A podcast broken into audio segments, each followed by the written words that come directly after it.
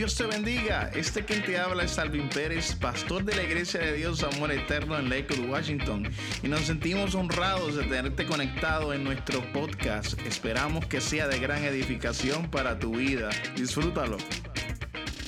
Gloria a Dios. Habacuc 3, 17 al 18. Cuando lo tenga, gritan fuerte amén.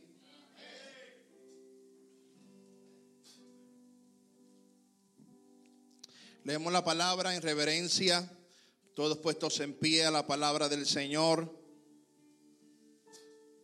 En nombre del Padre, del Hijo y del Espíritu Santo. Dice, aunque la higuera no florezca, ni en las vides haya fruto, aunque falte el producto del olivo, y los labrados no den mantenimiento, y las ovejas sean quitadas de la, de la majada, y no haya vacas en los corrales. Repite conmigo, con todo, con todo, yo me alegraré en Jehová y me gozaré en el Dios de mi salvación.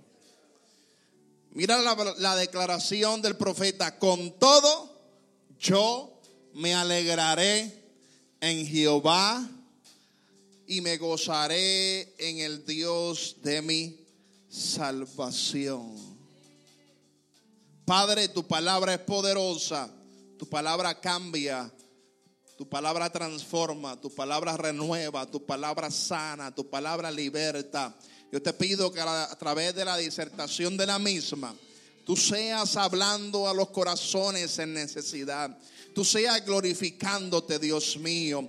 Si hay alguna vida que no te tiene, Dios mío, tú seas, Señor, convenciendo de pecado. Padre, y que te reciba como único y exclusivo Salvador.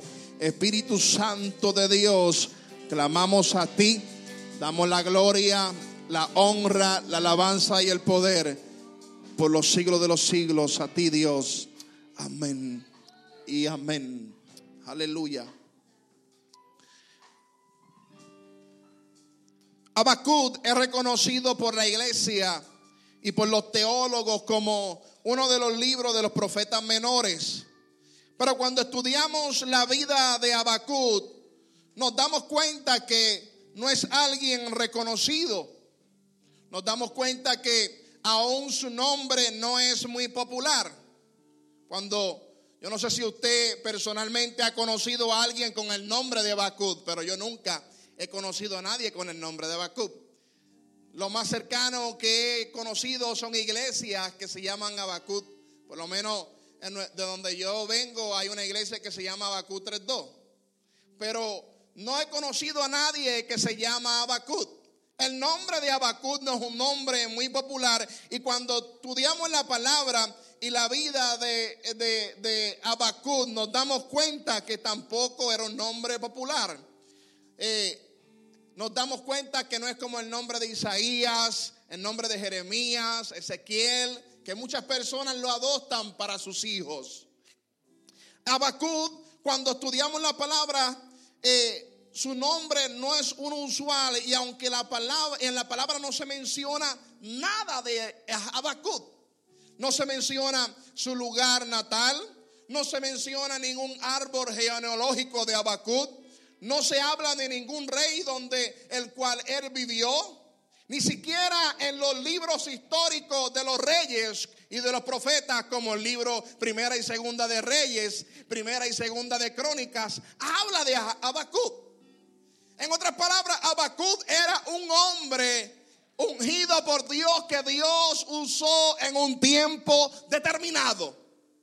Porque cuando hay alguien importante o que su familia era alguien importante, la Biblia siempre hacía mención de ella.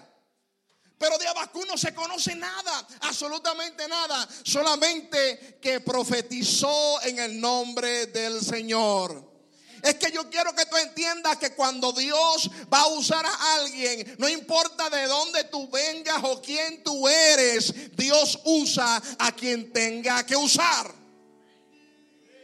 La Biblia dice que de lo vil y de lo menospreciado escogió Dios para avergonzar a los sabios. Aquellos, aleluya, que se creen que se lo merecen todo. Aquellos que se creen que realmente son indispensables. Pues Dios levanta a alguien desconocido a profetizar de parte de Dios al pueblo de Israel. No se sabe nada de este hombre. Lo único que reconocen los teólogos es que era uno de los profetas menores. Pero cuando estudiamos el estilo de la profecía de Habacuc, vemos dos rasgos indispensables en este hombre. Y vemos que su actitud era una actitud diferente. Y que era un hombre de fe. Así que podemos deducir por el contenido de su libro que Habacuc era un hombre con una actitud llena del poder de Dios y con una fe indispensable en el Señor. Aleluya. Qué bonito sería que aunque ah, no te reconozcan en el barrio, digan, este hombre es un hombre de fe. Esta es una mujer de fe. Esto es un hombre con una actitud completamente diferente. ¿Cuántos adoran al Señor? La actitud es importante en el cristiano. Tu actitud determinará realmente el fruto de lo que tú vas a recibir. Cuando hay un cristiano, gloria a Dios, que está quejándose en todo momento y tiene una actitud negativa, ¿en quién está depositando su confianza? Pero cuando vemos la vida de Habacuc, Habacuc tenía una actitud positiva. Habacuc era un hombre que depositó su fe en el Señor. ¿Sabes qué? Aunque no se sepa nada de ti, pero aunque sea que te conozcan por una actitud positiva y un hombre y una mujer de fe. Se reconoció por su actitud y su fe, pero también Habacuc fue un hombre que Dios usó para hablar a su pueblo el oráculo de Dios. La palabra hebrea de la reina Valeria traduce como profecía el significado de algo que es levantado. El término podía implicar a que a Habacuc se le pide levantar su voz para revelar la verdad del Señor. Yo creo fielmente que así como Habacuc, aleluya, fue levantado para elevar su voz y revelar la verdad de Dios, en este tiempo la iglesia es aquella responsable de levantar su voz y elevar lo que Dios tiene que decirle al mundo. Tú eres ese abacut de este tiempo. Tú eres esa persona que Dios quiere usar para que levantes la voz y comiences a declarar lo que dice el Señor. ¿Cuántos adoran su nombre? Me llama la atención en el libro de los Hechos, porque una vez los apóstoles identificaron que habían sido llenos de la presencia del Señor. En el capítulo 2, cuando vemos, dice la Biblia, que Pedro se puso en pie y alzó la voz y comenzó a declarar las buenas nuevas de salvación. Y la Biblia dice que miles llegaban a los pies de Cristo, pero Pedro cambió su postura, se encontraba sentado y él reconoció lo que había recibido de parte de Dios y se levantó, se puso en pie y declaró en voz alta la palabra de Dios. Yo quiero que tú entiendas que Dios está llamando a una iglesia que se levante, abra su boca y comienza a declarar, así te dice Dios. La Aleluya. Yo no sé cuántos entienden esta palabra. En este tiempo, más que nunca, Dios está buscando los abacut.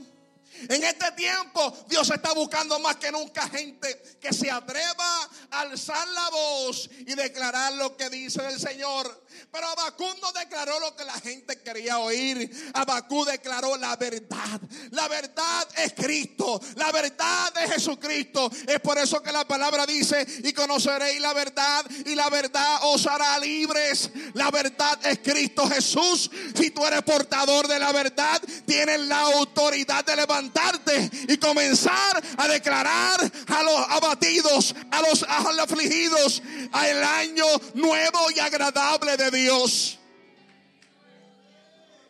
Yo siento la unción del Espíritu Santo en esta mañana.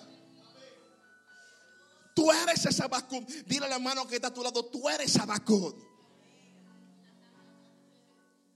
Pastor, pero es que yo no sé predicar. No, no, no, no tienes que saber predicar. Tienes que comunicarte con Dios simplemente. Esto no es para los que sepan hermenéutica ni homilética. No, no, no, no. Esto es para los que reconocen de lo que han sido llenos. Yo no sé cuántos en este lugar saben de lo que han sido llenos. Yo no sé cuántos en este lugar saben lo que Dios ha depositado sobre ellos. Cuando tú reconoces lo que Dios ha depositado sobre ti, tú haces la voluntad de Dios. Todavía recuerdo el primer momento en que Dios me llamó a predicar la palabra de Dios. Hice como Jeremías. Le dije al Señor, Señor, pero es que yo soy un niño. Yo no sé mucho de tu palabra. Solamente sé de Jonás, de Sansón, las historias de Noé, esas cositas. ¿Cómo yo voy a predicar tu palabra?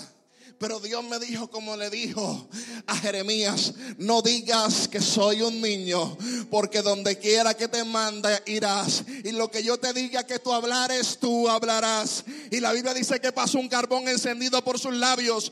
Y aquí pongo mi palabra en tu boca. Yo quiero que tú entiendas que Dios ha puesto su palabra en tu boca. Lo que, aleluya. Hay gente que está esperando una revelación de parte de Dios. La revelación es la palabra. Él te ha sido, aleluya. Él te ha llenado con su presencia. Oh, aleluya. ¿Qué estás esperando tú de parte del Señor? Si Dios ya te ha entregado lo que tú necesitas, su presencia. Y de esto hablamos en este mensaje bajo el tema Dios es suficiente. Dios es suficiente. Dile al que está a tu lado, Dios es suficiente. Dios es suficiente. Suficiente en tu vida. Escúchame bien.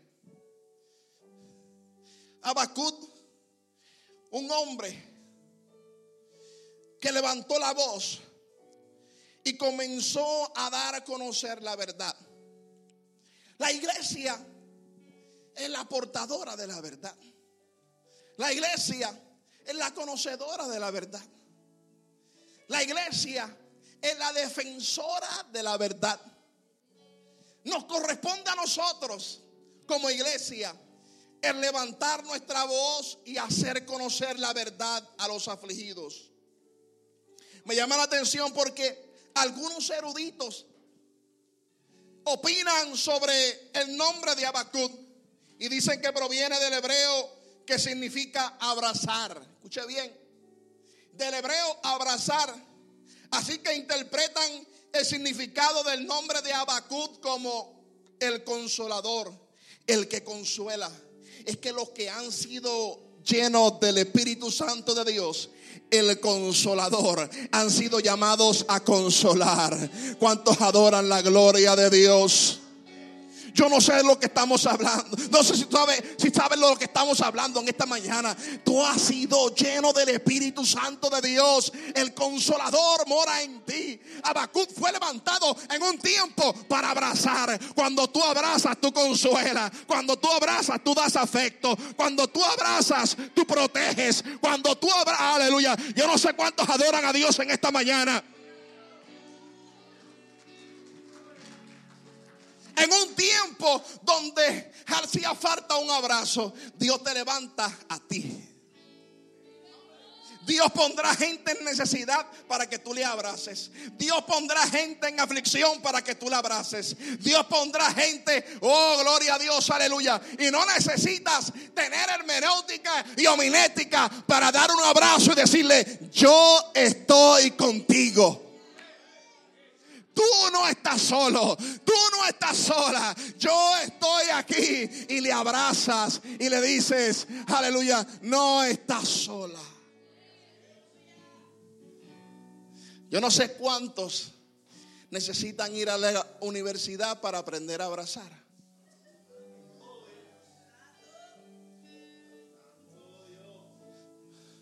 Yo sé que nosotros tenemos gente de toda nacionalidad aquí. Nosotros los puertorriqueños somos abrazones de... ¿Cómo está? Dios te bendiga. ¿Todo bien? Estamos abrazando siempre a todo el mundo porque somos así. Es algo sumamente normal. La cultura hispana, la gran mayoría de la cultura hispana es así. Somos abrazones. Porque es una manera de mostrar el afecto. Es una manera de mostrar el cariño. Y Habacuc fue levantado en un tiempo donde había mucha perversidad y él iba a mostrar el afecto de Dios para con el hombre.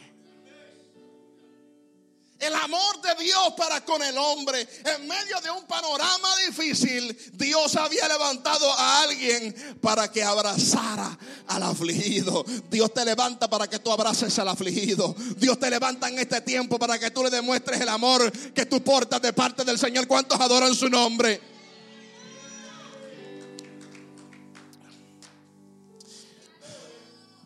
O sea que no, no podemos llegar a una conclusión de quién personalmente y de dónde salió Habacuc, pero cuando vinamos los rasgos de su libro podemos hablar realmente qué portaba.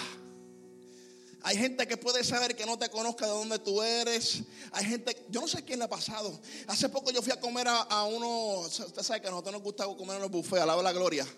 ¿A quién no, verdad? Estaba en un buffet y se acercó alguien y me dijo, tú eres un predicador de la palabra del Señor. ¿Verdad que sí? Dios te ha levantado para eso. Y yo me quedé y yo, ¿de dónde salió este? Y yo le decía, amén. Yo le decía, amén. Amén. No me conocía. Él no sabía ni quién era yo. No sabía. Yo la primera vez que lo había visto. ¿Sabes qué? Que cuando la gente te vean sepan que tú eres un hombre de fe. Que cuando la gente te vean sepan que el amor de Cristo está en ti, que tú eres un portador del abrazo de Dios. Aleluya. Dios está buscando una iglesia, una iglesia que sea portadora del abrazo de Dios. ¿Cuántos adoran su nombre? El libro de Habacuc es muy interesante y te lo voy a resumir. So dame hora y media, comenzando desde ahora. Malo que te diga, dame 15 minutos, ¿no? Y después pasa una hora. Yo no hago eso, hermano.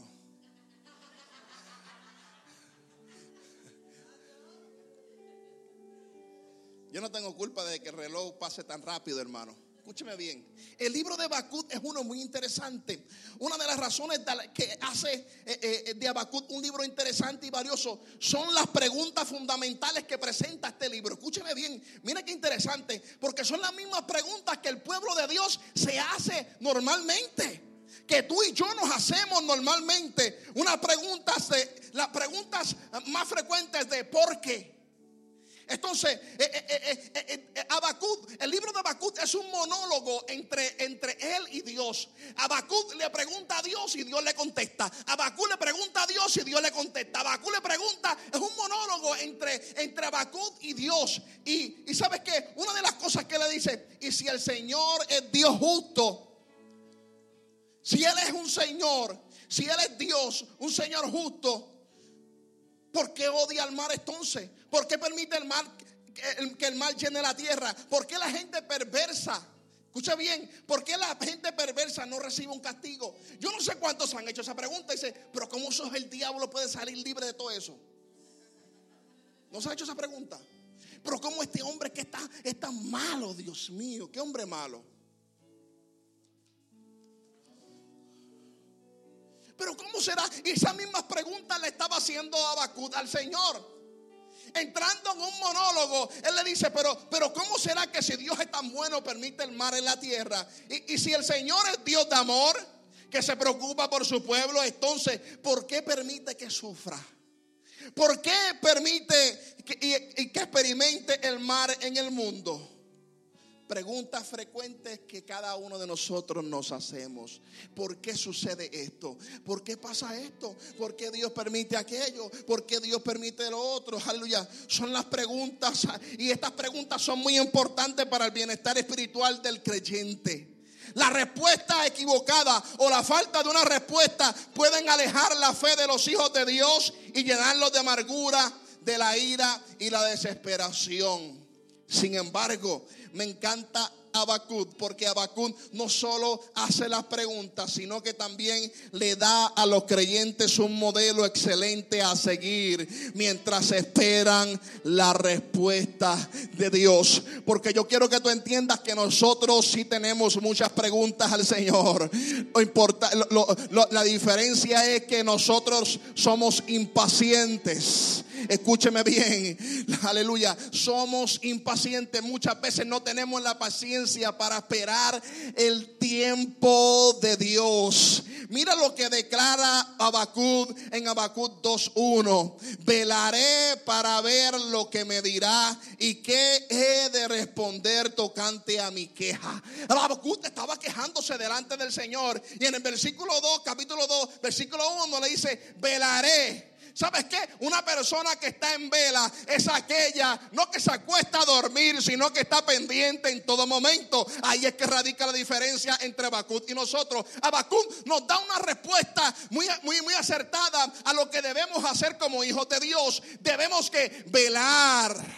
Por eso que la Biblia dice, velando en todo tiempo, ¿con qué? Con oración y súplica. Ahí es que radica la diferencia. Él estaba velando como en oración. Él estaba velando como en súplica, esperando la respuesta a su queja. Yo quiero hacerte una pregunta. ¿Cómo tú esperas la respuesta? Con más queja, alaba la gloria. ¿Cómo tú esperas la respuesta de parte del Señor? Pues Abacú la veló, aleluya, velando. Y cuando velamos, oramos. Y cuando velamos, meditamos. Y cuando velamos, intercedemos. Y cuando velamos, estamos pendientes. Estamos que cuando tú velas, tú estás en la expectativa de que algo pueda suceder de parte del Señor. Yo no sé cuántos están en la expectativa de recibir una contestación a una pregunta. Yo no sé cuántos están en la expectativa de recibir una contestación a una queja. Porque sabes que tenemos que quejarnos también. Nosotros nos quejamos. Aquí nadie se ha quejado.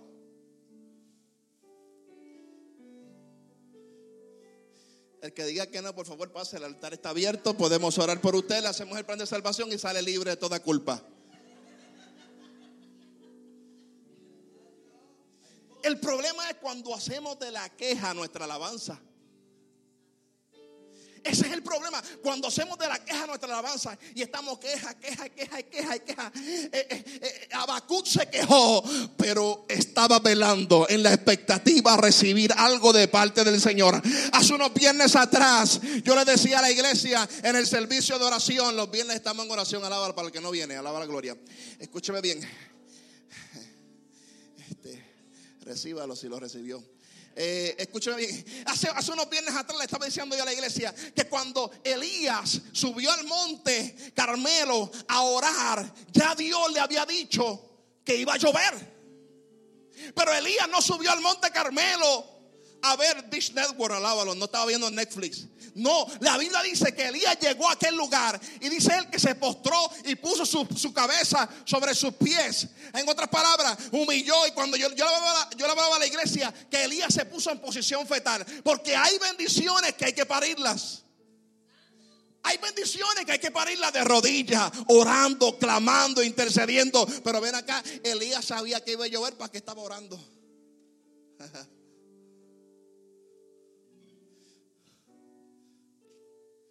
Mientras, mientras lo que Dios dijo que iba a suceder no llega, adórale. Mientras lo que Dios dijo que iba a pasar en tu vida no llega, clama. Mientras lo que Dios dijo que iba a suceder no lo ves, adora. Porque Elías no veía ninguna lluvia, pero él clamaba, le decía, la lluvia se acerca, la lluvia se acerca, la lluvia se aproxima y no veía nada. Y decía y seguía clamando, seguía clamando. Aleluya. Yo no sé cuántos están velando esperando la lluvia. Yo no sé cuántos están velando esperando que algo suceda. aleluya. ¿Cuántos adoran la gloria de Dios? Abacú nos da la clave. En medio de la queja, de la pregunta que lleva a Dios, Él está velando en la expectativa a recibir algo a cambio.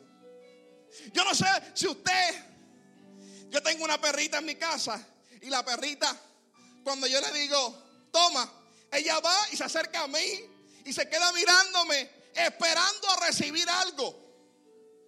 Ella está en la expectativa. Yo no sé cuántos tienen perritos aquí, pero eh, mi perrita, eh, eh, hermano, es, es eléctrica cuando se, se, trata de tricks y todo eso. Ella se pone, ¿cómo, ¿cómo? No sé si tu perro es un velón, la mía es una velona. Tú nada más te sientas a masticar algo y está ahí. ahí. No palpadea. Y tú no hay nada y ella, vete. Porque está en la expectativa de que va a recibir algo. Cuando tú vengas a la casa de Dios, ven en la expectativa de que vas a recibir algo. Vamos, entiende lo que te estoy diciendo.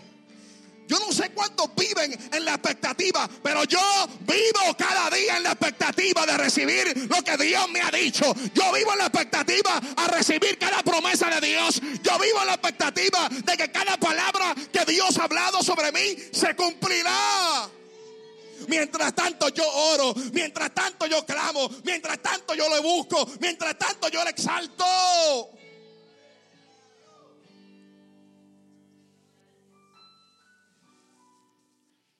Tenemos que aprender a esperar en Dios. Cuando Bakú se presenta ante el Señor, Él se presenta y expresa sus quejas. No lo hace para desafiar al Señor ni para entablar ningún debate o argumento con Dios acerca de la manera en que el Señor gobierna la tierra. Habacuc busca sus respuestas. Aleluya. Busca respuestas que pueda llevar al pueblo de Dios respuestas que fortalecerán su fe y que aliviarán la ansiedad que han estado sufriendo. Él no entró en un debate de que por qué tú aquello, lo otro, no, no. Él estaba buscando una respuesta.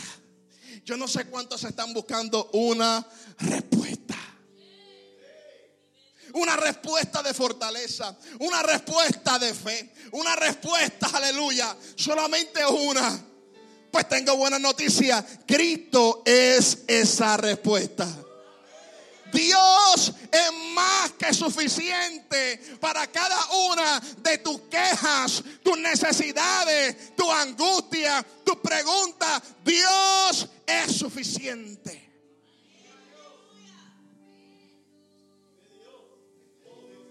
Vemos que Bakut se acerca a Dios con un espíritu manso y paciente. Y Dios le responde misericordiosamente y comparte con él sus planes para el futuro. ¿Por qué? Porque tenían la actitud correcta.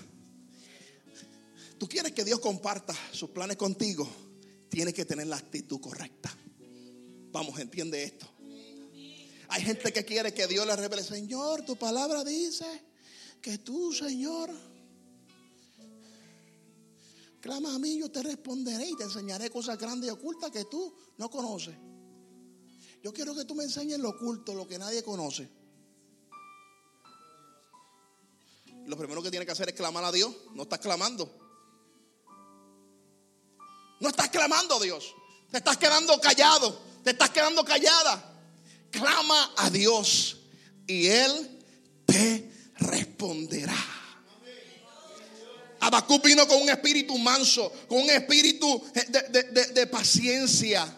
Oh, gloria a Dios. Y cuando tú vienes a Dios en humillación, Dios responde nuestra oración. El Señor le asegura a Habacuc que el mar no ha pasado desapercibido, ni el de Judá ni el de los babilonios. Dice, le dice que se castigará la maldad y nadie escapará. ¿Sabes qué? Pero todas estas cosas sucederán cuando el Señor así lo disponga. Escuche bien. Cuando Dios lo disponga, cada una de estas cosas iban a suceder. No era cuando Abacut quisiera. No era en el tiempo de Abacut, sino en el tiempo de Dios. Y yo quiero que tú entiendas esto bien claro, porque muchas veces decimos, y como ese hijo del diablo está vivito y coleando. ese hijo del diablo, si no se arrepiente, un día no estará bebito y coleando.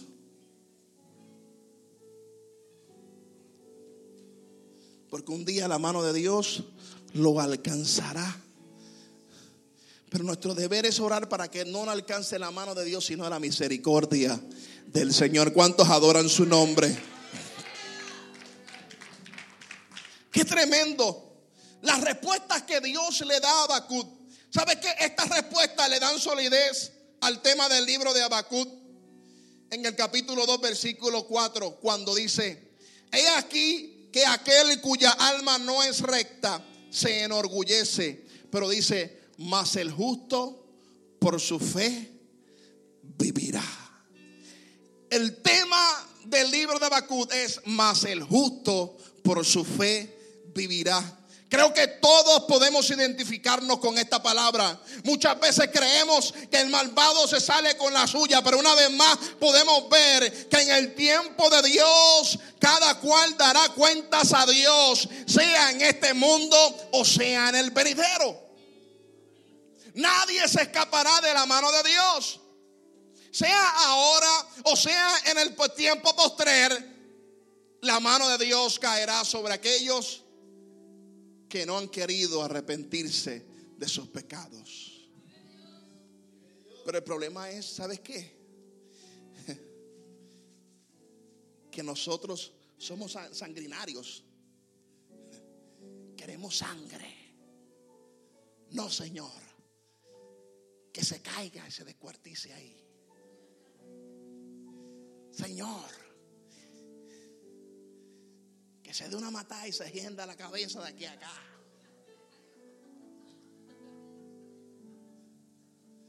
Queremos juicio a las millas. Queremos que, queremos que el juicio de Dios caiga ahí y, y rompa todo.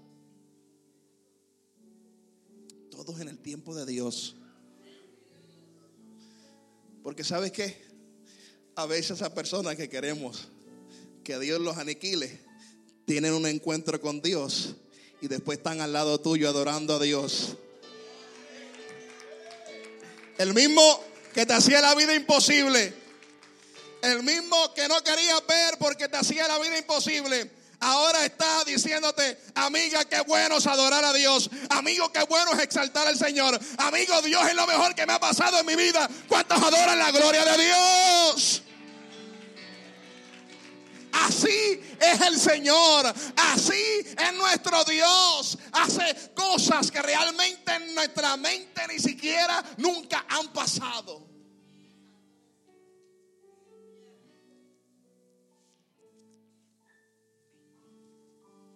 Dijimos en un principio que no se sabía nada de Bakut.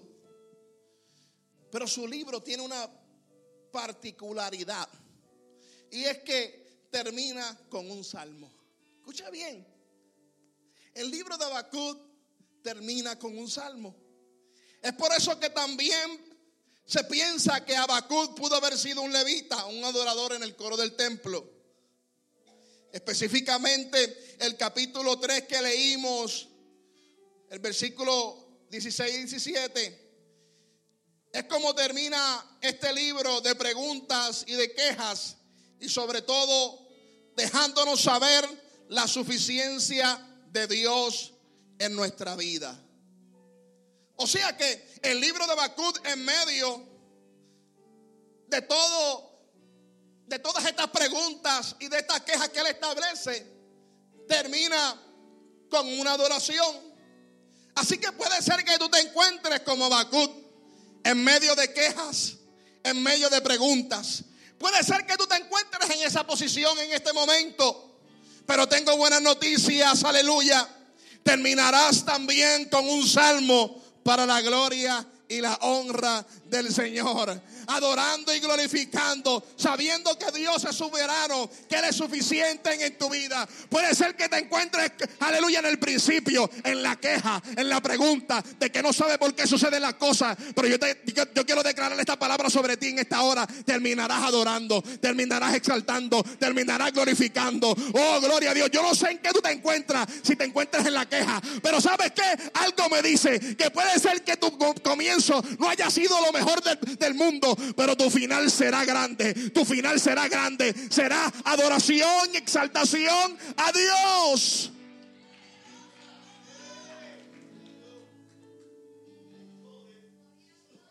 Abacú terminó adorando a Dios.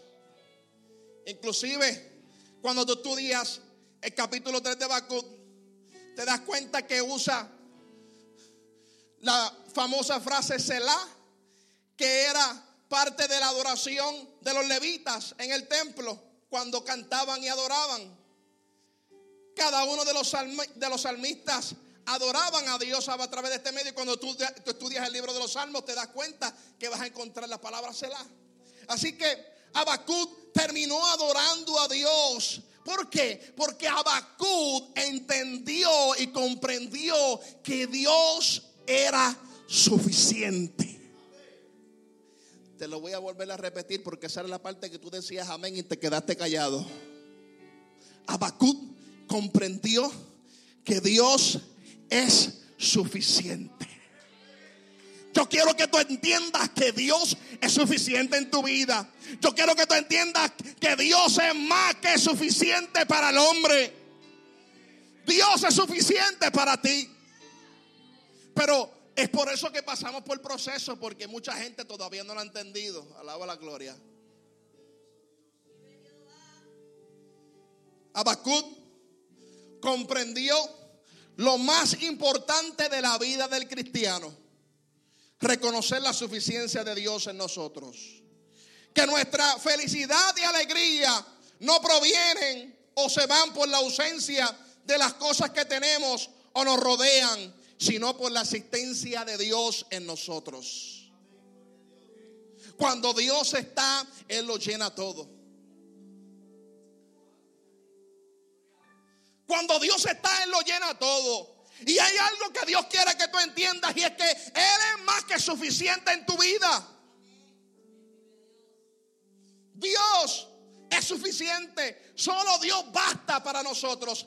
Abacut entendió lo que Dios le estaba diciendo y transmitiendo cuando comenzó a adorar y comenzó a declarar esta palabra, aunque la higuera no florezca, ni en las vides haya fruto, aunque falte el producto del olivo y los labrados no den mantenimiento y las ovejas sean quitadas de la majada. Aleluya y no haya vacas en los corrales, con todo yo me alegraré en Jehová y me gozaré en el Dios de mi salvación. Mi felicidad, mi gozo y alegría no dependen de lo que yo tengo. Mi felicidad, mi gozo dependen de la asistencia de Dios en mí. Aleluya, porque Dios vive en mí, yo soy feliz. Porque Dios mora en mí, yo lo tengo todo. Porque yo puedo seguir hacia adelante porque Dios está en mí.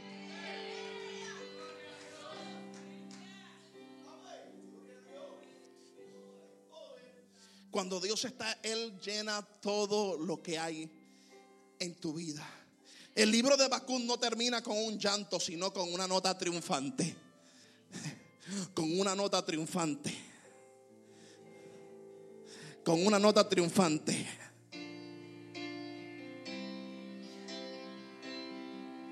De un momento de tristeza,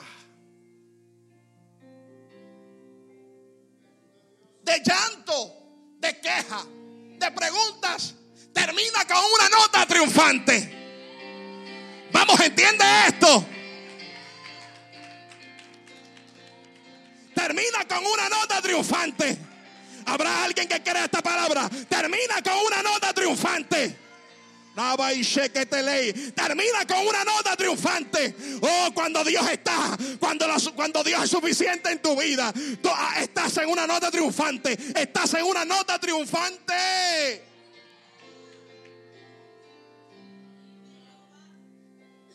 De la boca del profeta sale una afirmación sorprendente. En el versículo 16 del capítulo 3 dice, mira, mira, mira, esto, esto, esto ya cuando, cuando tú sabes que Dios es suficiente para ti, tú te atreves a declarar lo que declaró Abacú en el versículo 16. Tranquilo, espero el día de la angustia. Eso, eso, eso solamente los locos lo entienden. ¿Cuántos locos hay aquí? O sea que él sabía que venía la angustia, él sabía que venía el dolor, pero él decía, tranquilo, la estoy esperando.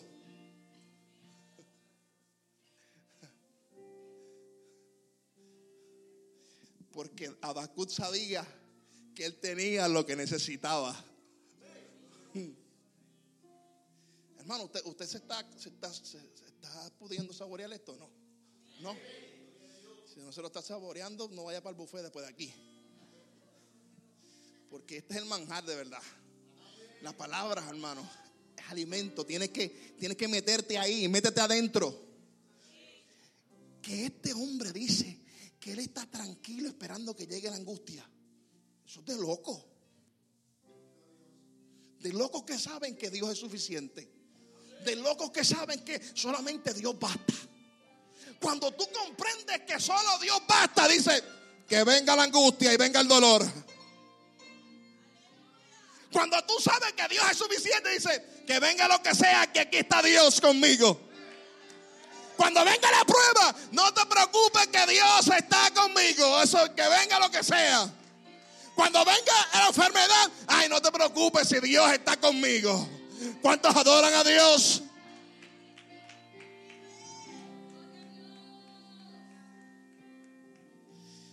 Porque es relativamente fácil servir al Señor cuando todo está saliendo bien, cuando las bendiciones son evidentes en nuestras partes, de todas las partes de nuestra vida. Y, y, están las ventanas de los cielos derramando lluvia.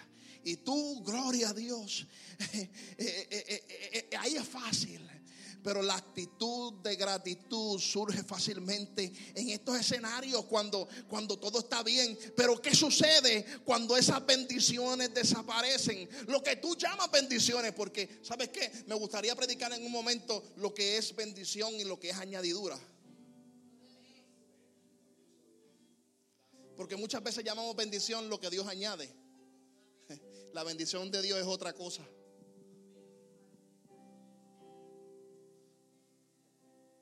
Son dos cosas diferentes, las añadiduras y la bendición.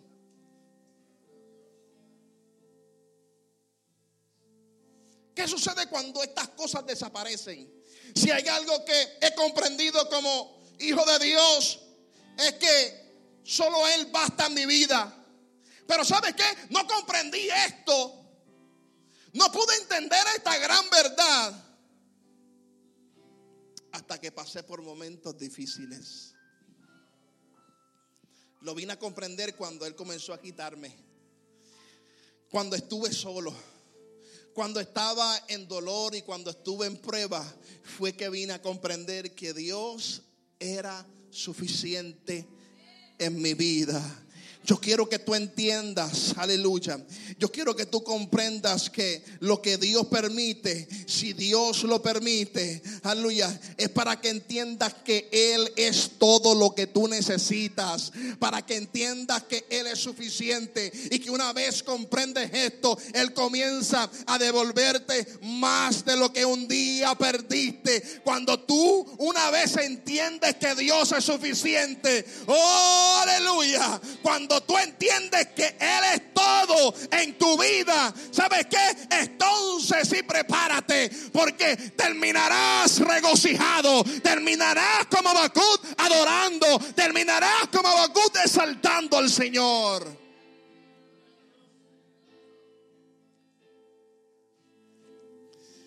Solo Dios basta en nosotros. Pero ¿sabes qué? Mire, ¿cómo podemos hablar de un Dios que sana si no pasamos por enfermedad? ¿Cómo podemos hablar de un Dios que provee si no pasamos por escasez? ¿Cómo podemos hablar de un Dios que restaura si no somos heridos? ¿Cómo? Dios permite cada uno de estos escenarios en nuestra vida para que tú le conozcas como tu proveedor. Dios permite cada uno de estos escenarios en tu vida para que tú lo conozcas como tu sanador. Dios permite cada uno de estos escenarios en tu vida para que tú lo conozcas como un restaurador. Dios, aleluya. Yo no sé cuántos se pueden poner en pie en esta hora y darle una alabanza al Señor. Oh, aleluya. Y no pierdo la esperanza. Porque solo Dios basta. Oh, aleluya. ¿Sabes qué? Dios es suficiente en tu vida, iglesia. Dios es suficiente. Dios es quien te sostiene. A ti no te sostiene el trabajo. A ti no te sostiene los bienes materiales. A ti te sostiene Cristo. Él es tu sustento. Él es tu pronto auxilio en medio de la tribulación.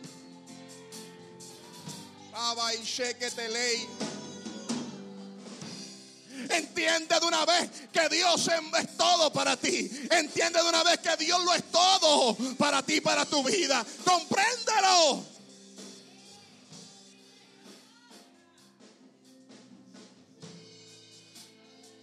O sea que cada uno de estos escenarios son permitidos con Dios para que tú entiendas que Él es suficiente en tu vida. Vamos, entiéndelo. Por eso es que el Salmo 130, eh, eh, el Salmo 32, 8, Salmo 32, 8 dice, te haré entender. Escucha lo que dice, te haré entender y te enseñaré el camino por el cual debes andar. Dice, te haré entender. Dios te va a hacer entender. Dios te va a enseñar. Tú tal vez no entiendas ahora, pero Dios te va a enseñar pronto terminarás como Abacut adorando a Dios y diciendo con todo yo me alegraré en Jehová. Con todo yo me alegraré en Jehová. Yo no sé cuántos pueden levantar la mano y decir, Señor, yo me alegro, yo me alegro, yo me alegro en ti, yo me alegro en tu presencia, en tu poder. Aleluya. Oh, solo Dios basta. Gracias por estar conectados con nosotros. Para más información de nuestra iglesia, puede encontrarnos en nuestro canal de YouTube Iglesia Amor Eterno o nos puede encontrar en Facebook por Iglesia de Dios Amor Eterno o Pastor Alvin Pérez.